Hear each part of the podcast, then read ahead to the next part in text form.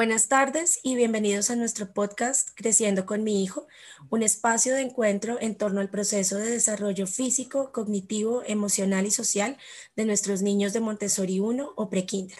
Yo soy Luza. Y yo soy Eve. Muchas veces en nuestra labor de formación de los niños pequeños sentimos la responsabilidad de tomar buenas decisiones por su bien y para su bienestar.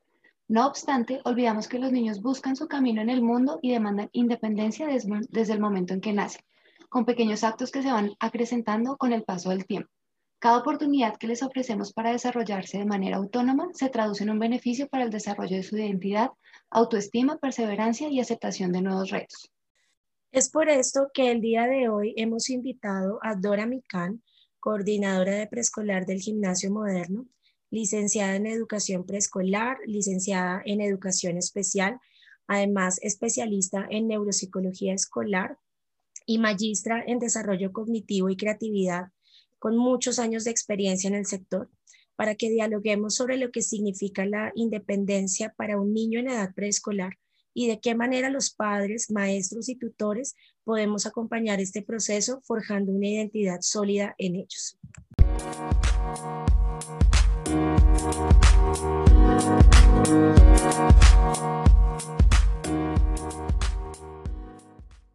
Buenas tardes, Dorita, y bienvenida a este espacio de diálogo. Para empezar, quisiéramos que nos comentes en qué actos del diario vivir se traduce la independencia de los niños en edad preescolar.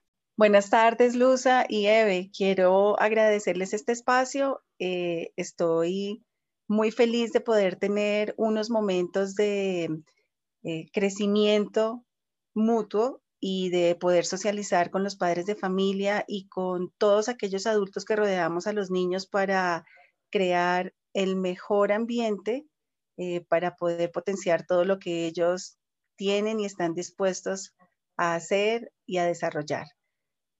Tú mencionabas de en qué actos cotidianos podemos identificar la independencia.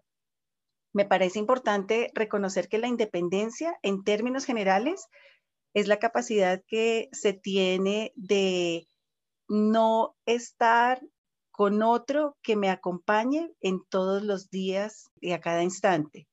La independencia lo que me permite es, por un lado, saber que tengo la capacidad de tener mis propias reglas y que puedo tener unas normas que me hacen muy efectivo en el diario vivir para que yo pueda ser exitoso.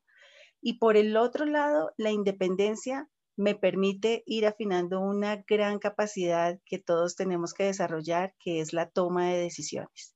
Entonces, la independencia está en la cotidianidad, en absolutamente todo lo que hacemos.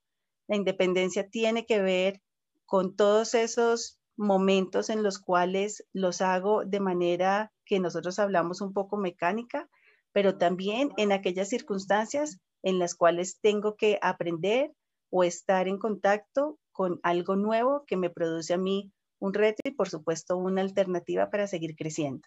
Eso que nos acabas de decir, Dorita, me parece muy importante porque a veces uno pensaría como adulto acompañante que este tema de la independencia tiene que ver o se manifiesta mucho más en la escuela y que nosotros como padres en casa y en otros contextos más familiares estamos. A este respecto tenemos una pregunta y es, ¿por qué la toma de decisiones fortalece el carácter del niño? Tú ahorita hablabas y hacías como este link entre la independencia y la toma de decisiones.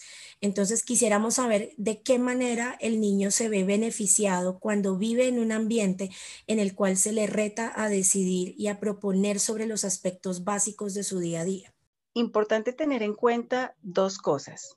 La toma de decisiones depende del momento de desarrollo del niño y la toma de decisiones tiene un sentido o un para qué, que es conseguir finalmente un objetivo o una meta. Entonces, si me permiten, desde el punto de vista de desarrollo neuropsicológico, resulta que eh, la toma de decisiones necesita, como tú lo mencionabas, pasar por un estadio de madurez. Recordemos que en la medida en que el cerebro y su cuerpo en general, los niños van madurando, pues están en la capacidad de hacer o no hacer ciertas cosas. La toma de decisiones implica que nosotros seamos muy conscientes del momento de desarrollo del niño para saber por dónde empezamos a fomentar esa toma de decisiones, modelarlo inicialmente para después que ellos lo hagan por sí solos y tomen eh, las mejores acciones frente a las situaciones cotidianas. Y por otro lado, eh, la toma de decisiones, por supuesto, como les decía, está relacionada con el alcanzar un logro, un objetivo o una meta. Y finalmente es lo que queremos para nuestros niños. Eh, todas nuestras acciones en educación no solamente están eh, dirigidas para que puedan tener destrezas a nivel cognitivo, a nivel comunicativo, a nivel socioemocional, que es algo supremamente importante, pero en especial que ellos puedan eh, tener un autocriterio y que vayan forjando un camino propio que les permita alcanzar unos objetivos específicos y una vida plena. Dorita, acá nos has explicado un poco la importancia como de fomentar este, este desarrollo eh, de autonomía e independencia en los niños y quisiéramos también que nos comentaras qué decisiones crees tú que debemos tomar los adultos acompañantes por ellos. Hay algunas cosas que podemos eh, dejar que los niños decidan por sí mismos, pero hay otras que nosotros podemos acompañar. Quisiéramos que nos digas cuáles son estos aspectos sobre los cuales podemos estar muy al tanto del acompañamiento de los niños debido a la etapa de desarrollo en la que se encuentran y cuáles son los otros aspectos que no podemos eh, negociar con ellos o permitir que ellos aún decidan pues en esta, en esta etapa de desarrollo. Esa es una pregunta importante porque mm, es fundamental pensar que la independencia, como cualquier otra característica humana, es capaz de ser desarrollada. Entonces, en los primeros momentos de vida del niño, realmente, y voy a hacer un paralelo con el desarrollo eh, neuropsicológico de ellos, como nosotros sabemos, el cerebro se desarrolla o va madurando eh, desde la parte más posterior hasta la parte más frontal. Siempre que hablamos de funciones ejecutivas o funciones superiores, aquellas que determinan la adultez, por así decirlo, de un cerebro, se va desarrollando de la parte posterior hasta la parte frontal. En la parte posterior se, eh, se, tienen en cuenta, por ejemplo, las cosas que son o están relacionadas con aquellos procesos que se pueden llamar todo el desarrollo motriz, toda la capacidad que tiene el niño con interactuar con las cosas básicas. En la medida en que va creciendo, la parte frontal, los lóbulos frontales, son importantes porque son aquellos que cumplen la gran función de supervisar, controlar y regular todo el sistema que nos permite para interactuar y para responder frente a las cosas de la vida. Entonces, ¿esto qué quiere decir? Eh, dato importante es que el cerebro, eh, en este proceso, los científicos eh, han determinado que llega a un proceso total de madurez entre los 21 y casi hasta los 30 años. Significa que nosotros tenemos que pensar que en la medida en que tenemos un niño de 4, 5, 6 años, nos toca saber en qué está, qué es capaz de poder controlar por sí mismo. Entonces, ¿qué cosas, y cuando hablamos en términos de independencia, qué cosas tenemos nosotros que permitirles a ellos o dejarlos que ellos hagan por sí solos? Lo primero que hay que hacer siempre es modelar en ellos. Cuando tú le dices a un niño de 4 o 5 años, em, lo primero que empiezas es a, darle como instrucciones. Deja la cuchara aquí, por favor deja tu saco que acabas de utilizar acá en esta cesta, eh, vamos a dejar los juguetes acá en este lugar. Entonces es muy guiado y tú le vas mostrando cómo hacer las cosas y cómo hacerlo de manera funcional. En la medida en que van creciendo, no solamente ya tienes que darles instrucciones, sino que empiezas a ser un acompañante en este proceso y empiezas con preguntas a decirle, ¿cuál crees que es la mejor forma para obtener X cosa? Entonces, ¿cómo podrías utilizar esto? ¿Qué podemos llevar para jugar en la casa de los abuelos? Cosas así.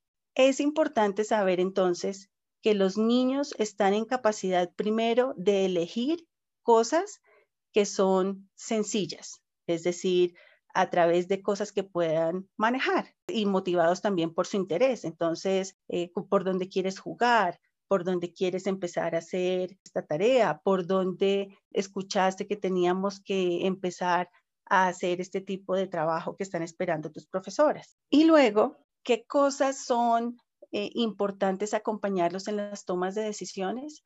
Eh, aquellas en las cuales nosotros vamos viendo que Mm, se les dificulta un poco más porque no saben qué tipo de alternativas hay. Por eso es tan fundamental nosotros ayudarles en el primer momento a darles responsabilidades un poco más pequeñas. Es decir, eh, ¿quieres, te gustaría, mm, por ejemplo, si ustedes estamos todos decidiendo sobre el almuerzo y queremos decir, bueno, ¿qué se nos ocurre para hacer en el almuerzo? Eh, les gustaría carne o pollo. Le doy dos opciones para que él pueda sentirse que forma parte de las decisiones, pero las opciones siempre están mediadas por el adulto. Es una transición desde las instrucciones que yo le doy en el inicio a una transición en la cual él vaya posteriormente a decir y optar de manera independiente por lo que le gusta o por lo que quiere. Entonces, lo primero es darles a ellos opciones eh, con dos o tres alternativas, ellos van decidiendo y luego ellos van a poder eh, sentirse mucho más participativos frente a las decisiones colectivas. ¿Qué tipo de decisiones son exclusivamente de los adultos? Aquellas que implican em, una disposición, una movilidad mucho más grande de todos nosotros como familia. En algunas ocasiones hemos escuchado algunos padres que dicen, el colegio en el cual mi hijo eh, va a estudiar, lo escoge él. Es una decisión supremamente importante porque tenemos todas las implicaciones de nosotros como padres qué es lo que espero de una educación, cuál es la institución escolar en la cual complementan mi mirada de enseñanza y de crianza con mi hijo. Entonces, ese tipo de decisiones, por ejemplo, son exclusivamente de los adultos.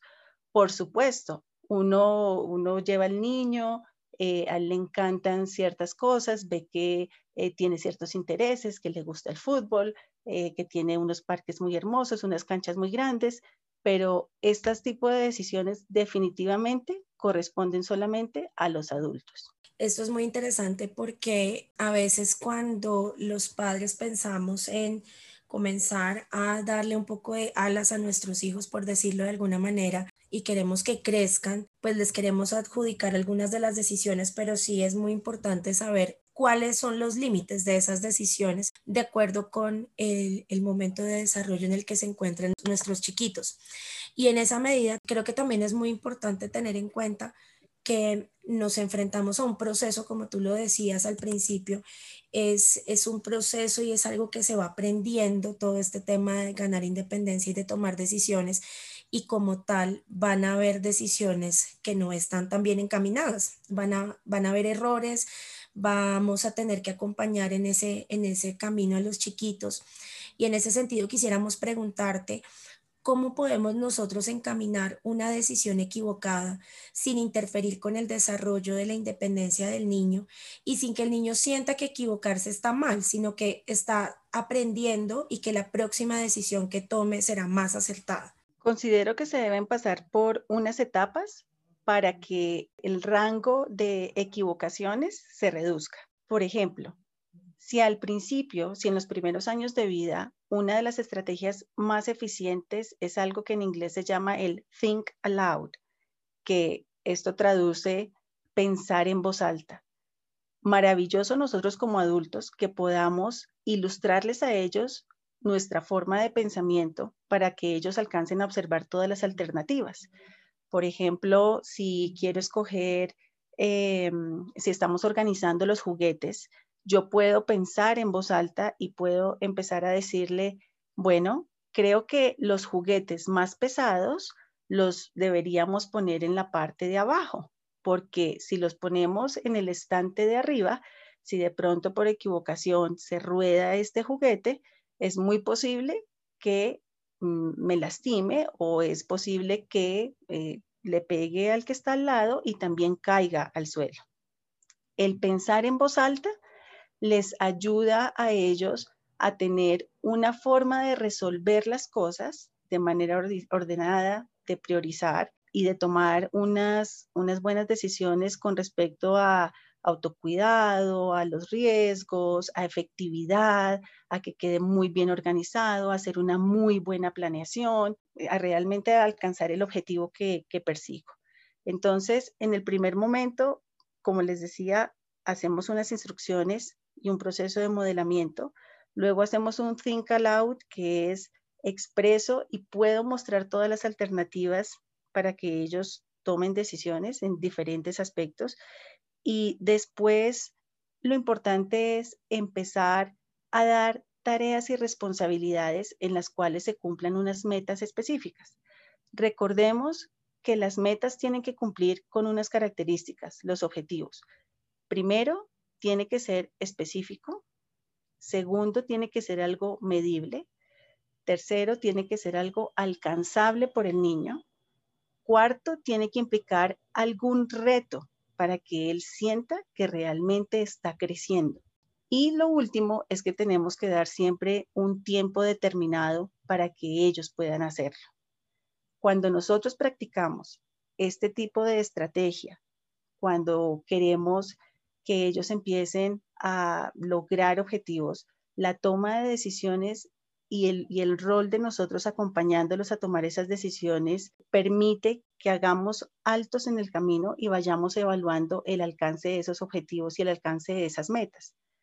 Entonces, siempre es importante tener un buen modelamiento, un acompañamiento, una comunicación clara y abierta, explicarles expresamente cuáles son nuestras expectativas qué es lo que espero de ti en esta tarea, visualizar qué es lo que queremos alcanzar para que sea muy fácil para ellos saber cuál es el paso a paso, revisar en el camino lo que tiene que hacer y poder ajustar aquellas cosas que de pronto no estamos haciendo y que van encaminadas para el logro.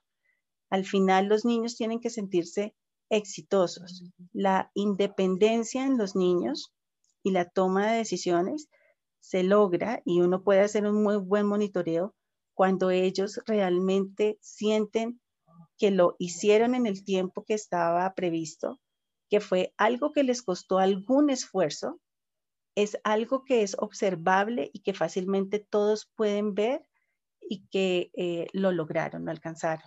Dorita, esto que nos cuentas, esas estrategias son supremamente valiosas porque como lo mencionas, el reconocimiento eh, eh, positivo, el refuerzo positivo ante los logros que están alcanzando los niños, eh, les dan la, la, fortaleza necesaria para continuar. Este proceso de retroalimentación, pues claramente también apoya sus decisiones a futuro y creo que son tips que nos sirven bastante para poder continuar acompañando la toma de decisiones de nuestros niños y el desarrollo de la independencia. Pues Dorita, nos has hablado de una cantidad de, de, cosas que tenemos que tener en cuenta los adultos acompañantes y padres en el momento de la crianza que tienen que ver con la independencia, con la toma de decisiones, que es muy importante y que se va a ver reflejado no solamente en la vida académica y escolar de los niños, sino también en todos sus otros aspectos, en su vida familiar, en sus relaciones con pares y con adultos.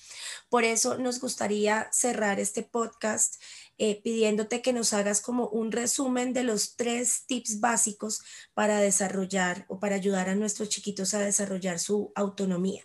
El primero definitivamente es considerar el momento de desarrollo de los niños. Si bien es cierto, al principio necesitan bastante modelamiento, el hablar en voz alta para que ellos tengan un parámetro de referencia y acompañarlos poco a poco en ese proceso, considerar su desarrollo implica que en la medida en que vayan creciendo, reconozcamos que, de qué son capaces y dejemos que ellos lo hagan por sí solos.